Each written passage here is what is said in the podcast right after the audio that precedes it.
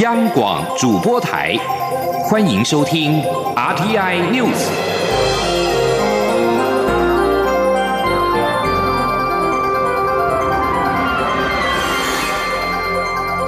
听众朋友您好，欢迎收听这节央广主播台提供给您的 RTI News，我是张顺祥。首先把新闻焦点关注到是超过十年来首次的降息，美国的联准会调降利率一码。美国联邦准备理事会七月三十一号，一如市场的预期，宣布降息零点二五个百分点。这是联准会超过十年来首度降息，显示经济不确定升高，因而调降借贷成本以利成长。在全球经济因为贸易不确定性而受创，以及企业投资走缓的情况之下，市场一面倒的预期联准会这次的会议会降息一码。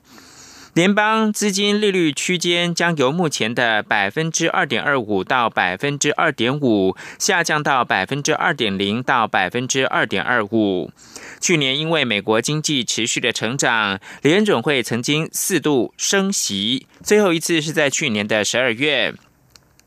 而美国总统川普多次的批评联准会的利率政策，要求降低利率。联准会七月三十一号宣布超过十年来首次降息行动之后，主席鲍尔博士降息的决定受到政治影响。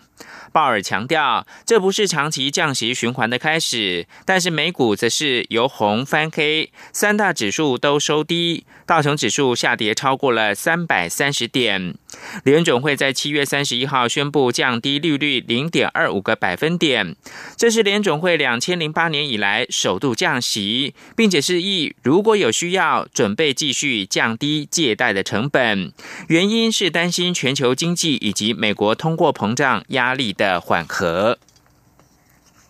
接着把新闻焦点关注到是两岸的议题。中国大陆将从今天八月一号开始暂停所有陆客来台自由行。总统府发言人黄崇彦在三十一号表示，自由行是促进两岸了解的重要方式。总统府对中国方面片面限缩此事感到遗憾，也不乐见两岸人民正常的旅游以及交流受到政治因素的干扰。请听央广记者欧阳梦平的报道。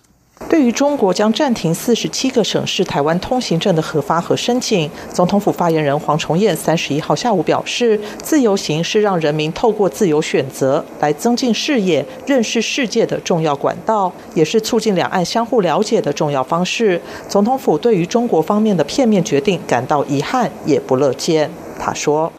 看了，这个看到中国方面片面限缩了啊，就人民的自由行。”那这无助于两岸间的相互了解，其对两岸关系的增进，也不是一个正面因素。我们不乐见两岸人民的正常旅游跟交流啊受到政治的因素的干扰。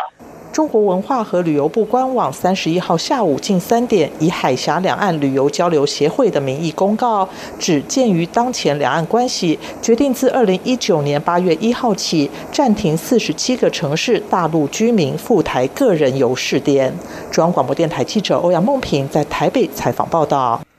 针对中国大陆从今天八月一号开始停发来台自由行的通行证，陆委会在三十一号也回应陆方这种片面阻断两岸人民往来的决定，深表遗憾之意。尤其是陆客来台自由行，是依据两岸两会换文的海峡两岸关于大陆居民赴台湾旅游协议修正文件之一的相关文件办理，可是陆方却没有跟我方沟通，就片面的破坏。协议，我方表达严正的抗议跟谴责。香港民意研究计划日前公布民意调查结果，其中香港市民对各地人民及政府的观感调查结果显示，香港人对台湾政府和人民的好感有明显增加。香港时事评论员梁启智认为，原因跟总统蔡英文在反送中运动期间多次对香港事态表达关注有关。梁启智认为，这与反送中有一定的关联。这段时间，外地政府跟民意代表都有表达对香港的支持，但是台湾最为明显。总统蔡英文多次就香港的事态表达关注。而在内政部部长徐国勇三十一号在脸书发文表示，香港人民羡慕期待台湾的自由民主。从香港反送中事件让大家明白，所谓的一国两制根本就是骗人的。这也告诉我们，中华民国台湾绝对不能够接受一国两制，必须尽力去维持我们的民主自由及生活方式。徐国勇说。我国也正在鼓励高级专业人才、中阶技术人才来到台湾。对于居住的问题，未来北中南都会有相关的规划，待条件跟时机成熟之后，便会对外公布。期待香港人或其他国家人民来台湾，为台湾注入更多的能量。持续关注的是两岸议题。高雄市长韩国瑜的国政顾问团总召集人张善政建议韩国瑜以宪法一中、台湾优先取代九二共识一中各表。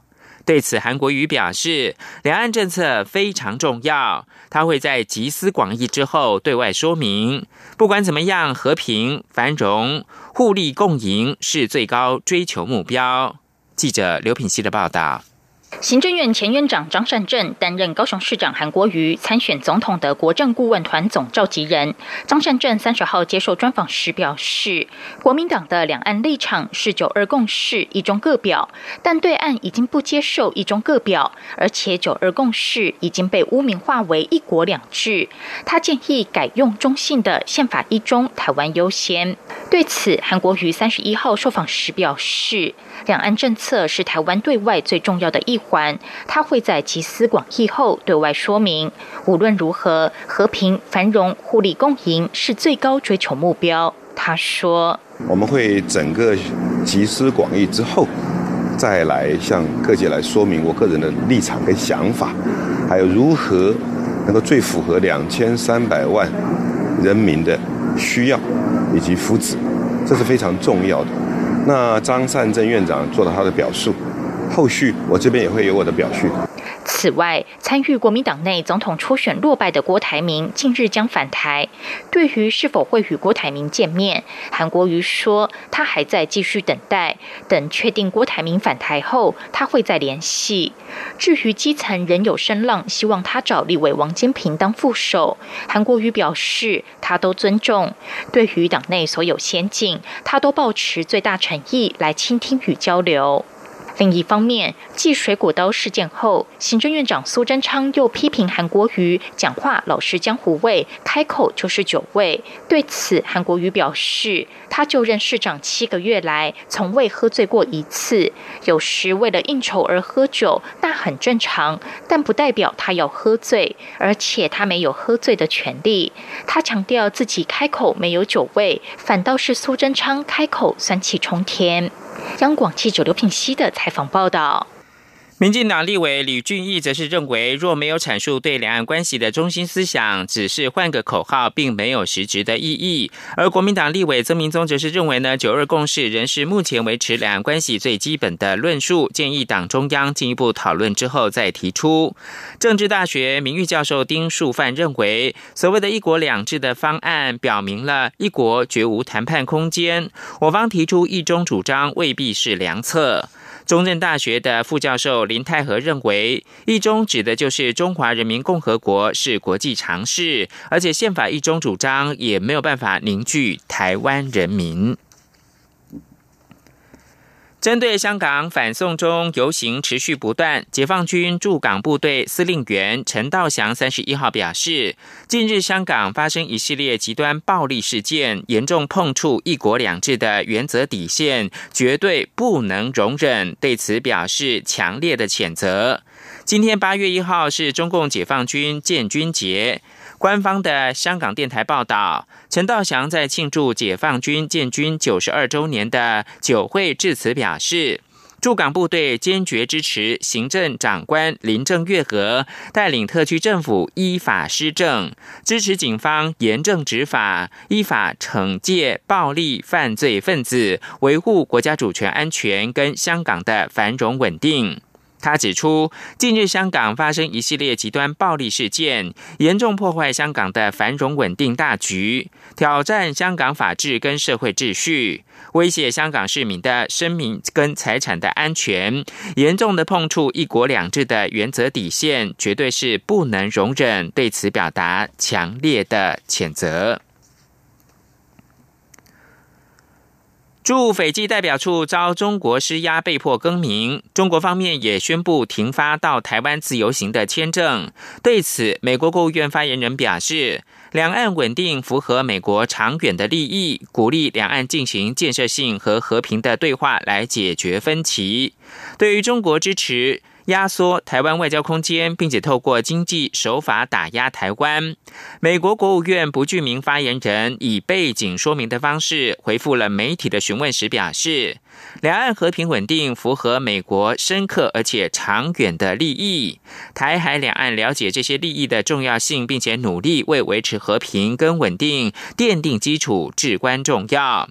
这名发言人并且表示。美方鼓励北京跟台北当局进行建设性的对话，寻求台海两岸人民可以接受的和平方式解决分歧。新发现的前美国总统尼克森谈话录音显示，一九七一年台湾被迫退出联合国之后，当时的加州州长雷根曾经致电尼克森，痛骂支持中国取代台湾的非洲国家，甚至称他们“猴子”。语多歧视。雷根跟尼克森一九七一年的十月这段电话谈话的录音，是由曾经担任尼克森总统图书馆馆长的纳夫塔利发现，内容在《大西洋》杂志的网络版公开。后来，在一九八零年当选总统的雷根一向强力支持台湾。他在联合国表决通过承认中华人民共和国之后，致电时任总统尼克森，对非洲国家不顾美国要求在表决时支持北京，大表愤怒。美中最新一轮的贸易谈判七月三十一号落幕。磋商缺乏实质的进展。美国总统川普日前警告北京不要使出拖延的战术，但随着中国经济出现了回温的迹象，中方显得更有耐心，想以拖代变，打长期抗战。美中第十二轮贸易谈判七月三十到三十一在上海举行，这是五月谈判触礁以来双方首次面对面的协商。由于根本分歧难解，贸易协议依旧难产，双方商定在九月在美国举行下一轮的谈判。这轮谈判一如预期的是雷声大雨点小。华尔街日报报道，中方的专家表示。美中贸易战开打一年多来，中国经济成长虽然是明显的减速，但许多决策人士认为经济已经触底。如今北京的策略是展现有意谈判的意愿，但不急着让步。打的算盘是贸易战拖下去，关税将会伤到美国农民跟消费者，情势反而是对中国有利。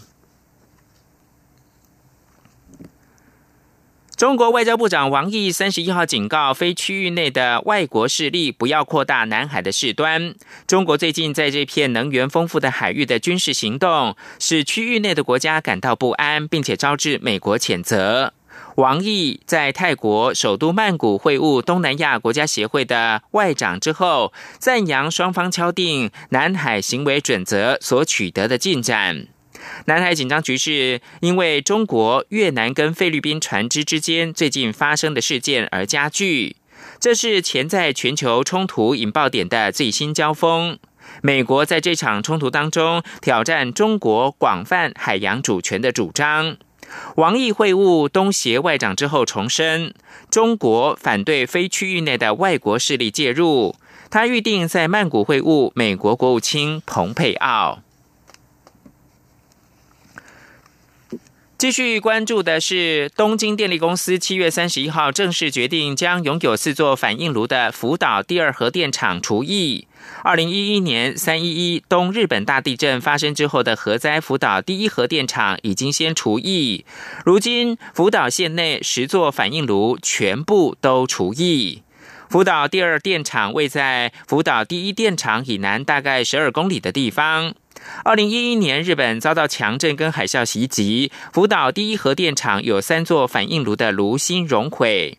福岛第二核电厂在三一一强震之后，也险些发生灾难，幸好保有足够的备用电力，持续冷却反应炉。继任的福岛县知事表示呢，呼吁东电将福岛第二核电厂除役。东电在去年六月承诺福岛县政府要考虑将福岛第二核电厂除役。事实上，在三十一号，也就是昨天，已经做出了福呃这个除役的正式决定。这里是中央广播电台。是阳光，翅膀打开了世界之窗；是阳光，翅膀环绕着地球飞翔。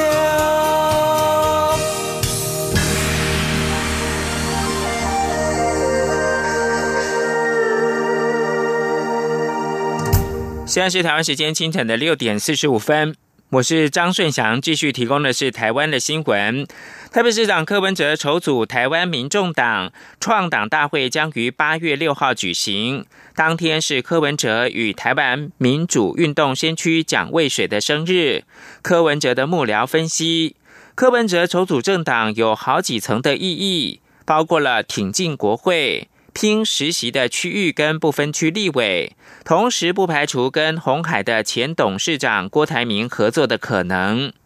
市府顾问蔡碧如三十一号亲自到内政部递件，选择八月六号的原因，是因为当天是柯文哲跟蒋渭水的生日，要向蒋渭水致敬，致力当一名文化的传道者。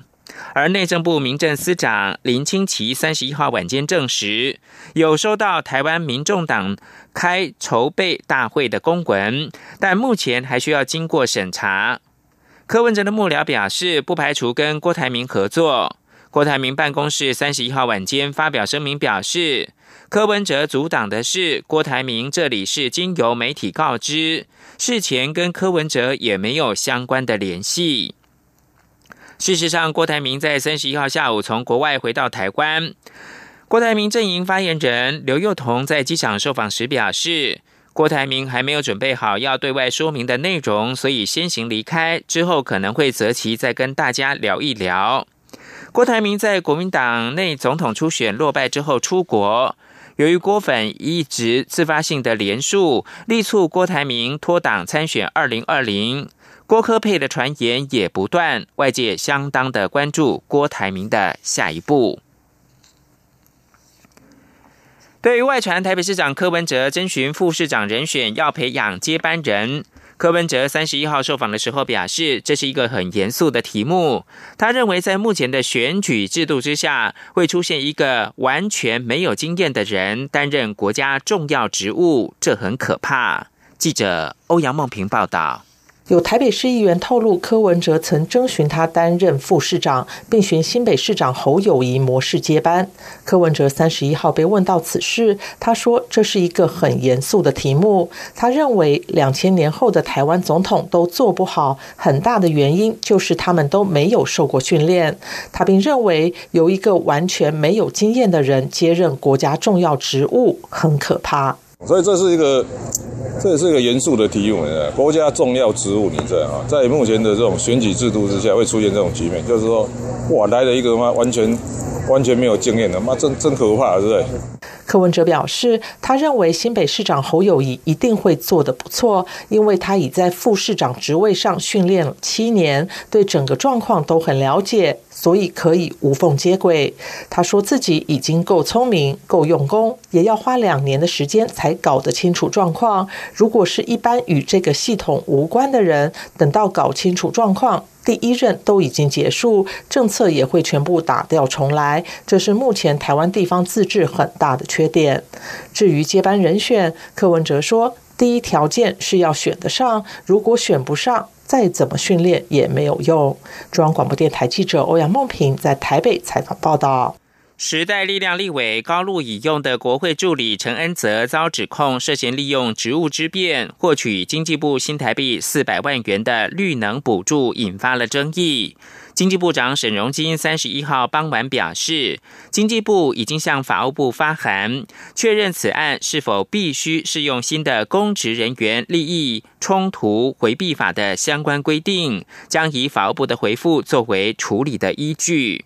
而时代力量则是在三十一号再度的召开纪律委员会，认定高路以用违反了利益回避，影响到党的声誉，情节重大，决议即刻对高路停权，并且建请党代表大会予以除名。等待党代表大会确认通过之后，高路将会丧失不分区立委的资格。请记者刘玉秋的报道。绿党二十九号晚间在脸书发文指控台湾原住民族人文关怀协会、台湾创业育成产销拓展中心协会两个单位，在今年一月十九号同时获得经济部核定最高共四百万元的补助。然而，该单位的负责人为时代力量部分区立委高路引用国会办公室主任陈根泽，明显违反利益回避法相关规定。针对高路助理涉嫌违反利益回避案，实力三十号首度。召开纪律委员会，并要求高路说明，但高路未出面。纪律委员会初步认定申请补助案确有歧视，且影响党的声誉。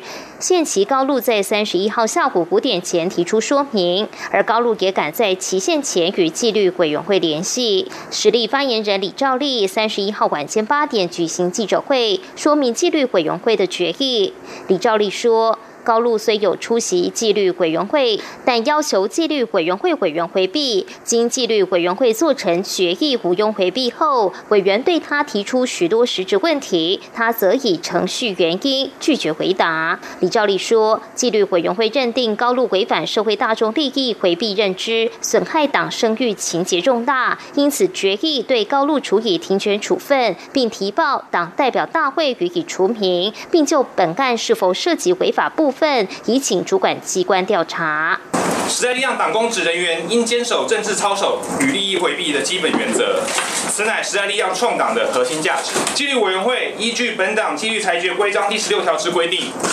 决议搞路与用委员即日起停权，并建请党代表大会予以除名。至于实力二零一六年提名的部分区立委名单中，高路为第一顺位，立委徐永明为第二顺位，第三到第六顺位则依序为台大经济系教授郑秀玲、律师柯少珍、前台中市副市长林基莹及导演柯一正。但郑秀玲、柯少珍、林基莹等三人已不具时代力量党籍，唯一可递补的人选只剩柯一正一人。但依规定，递补的部分区立委必须是女性，柯一正恐因妇女保。账名额无法递补，实力厉鬼恐少一人。对此，李兆律则说，会在厘清相关递补人选的党籍问题。中广电台记者刘秋采访报道。教育部以拓展平价教保以及减轻家长负担的主轴，从今天八月一号开始三箭齐发，透过扩大公共化的幼儿园、建制准公共机制以及扩大发放育儿津贴等策略，让全国八十多万名两到五岁的幼儿都能够获得全面性的照顾。请记者陈国维的报道。照顾幼儿三箭齐发，教育部指出，针对这次少子女化计划，教育部以扩大公共化幼儿园为施政主轴，但家长托育需求无法等待。如果符合要件的私立幼儿园愿意加入准公共机制，就可以扩充平价量能，增加家长就近选择平价教保的机会。预计到二零二四年，平价幼儿园的服务人数可以满足近七成幼童的需求。教育部长潘文忠三十一号在教育部部务汇报中。表示，教育部宣誓，从二零一七年到二零二四年的八年间，要增加公共化幼儿园三千班，共八万六千个就学名额。届时增班速度将是过去十六年的二点二倍。已经经过的这三年啊，已经设了九百五十几班。哦，我想这个增加的名额到今年八月一号，它就直接增加了二点五万的幼生哈，可以进到公幼跟这个非营利幼儿园。教育部强调，在准公共机制方面，定有六项合作要件，为幼儿园教保品质把关。家长每月缴交的费用约新台币四千五百元，其他费用将由教育部帮忙家长付给幼儿园。统计全国目前有一千零五十二元申请加入准公共幼儿园，提供十万九千多个平价教保名额，也使近三年全国平价教保比率成长百分之十五以上。教育部表示，为让准公共幼儿园的教保品质逐步提升，八月起将依据幼儿园核定人数的规模大小，补助购置或修缮教学设施经费，一年二十万到四十万元。另外，也准备其专属的辅导计划，一年最高补助六万元，让幼儿园可以邀请专家学者就课程教学给予指导，还有补助幼儿园办理亲职教育讲座，每年最高一万元，为幼儿园教师及家长创造多赢局面。至于在二到四岁的育儿津贴部分，教育部提醒，小朋友满两岁生日的下个月起到未满五岁之前，如果没有就读公立、非营利或准公共幼儿园，而且家庭综合所得税率未达百分之二十，家长也没有请领育婴留职停薪津贴，或没有接受政府公费安置者，每月发给育儿津贴两千五百元。第三名以上子女，除了原有的两千五百元，每个月再加发一千元。潘文忠说。免付费咨询电话零八零零二零五一零五，一天就涌入一千四百通来电。家长有任何问题都可以持续电洽，或上教育部全国教保资讯网查询相关资讯。中央广播电台记者陈国伟台北采访报道。由金管会邀集产官学界共同研议，首次建构的全民退休投资专案“好想退”，在证券公司的执行之下，已经在三十号截止报名，一共吸引了超过十一万人参加。主办单位也在三十一号宣布，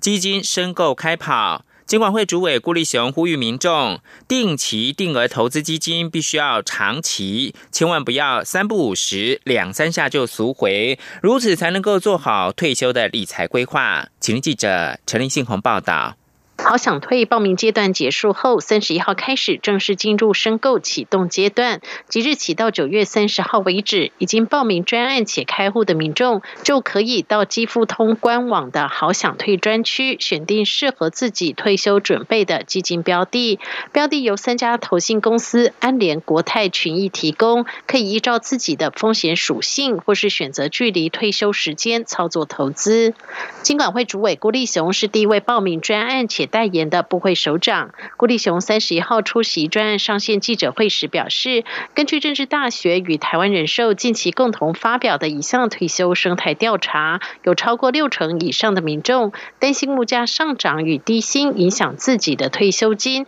且有八成以上民众愿意每个月自行提拨超过新台币五千元作为退休准备。从此次的实验专案，原本预估一万人，却突破十一万人报名的情况来看。看，显示国人也已经意识到退休准备的重要性。郭立雄说：“刚好这个专案提出来，我觉得，特别是就定期定股这个概念，算是一个比较好的一种理财规划方案。这一点的观念，我觉得是相当相当的重要，应该要有这样的概念，不要老是买基金哦，三不五十，两三下就把它赎回了，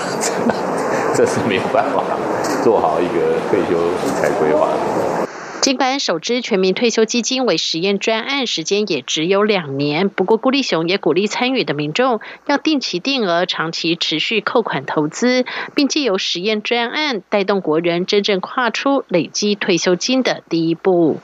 中央广播电台记者陈林信宏报道。关注的是健康议题。机关署在三十一号公布两起境外移入的麻疹病例。换一句话说呢，目前国内一共有一百一十起的麻疹案例，其中四十三起是境外移入，又以越南、泰国、菲律宾最多。机关署提醒，国际麻疹疫情仍在持续当中，如果要前往流行区域的话，可以评估是不是要接种麻疹的疫苗。而在国际间的病毒是伊波拉，刚果民主共和国对抗伊波拉病毒的负责人穆延贝七月三十一号告诉法新社，东部国马市第二人死于这种致命性的病毒。国马市是重要的交通枢纽。七月十六号传出国马市出现第一起伊波拉病毒的死亡病例，引起了广泛的关注。联合国世界卫生组织隔天宣告，伊波拉疫情已经构成了国际关注的公共卫生紧急事件，呼吁国际要采取行动。三十一号公布的数据显示，刚果民主共和国东部自去年八月一号爆发这种。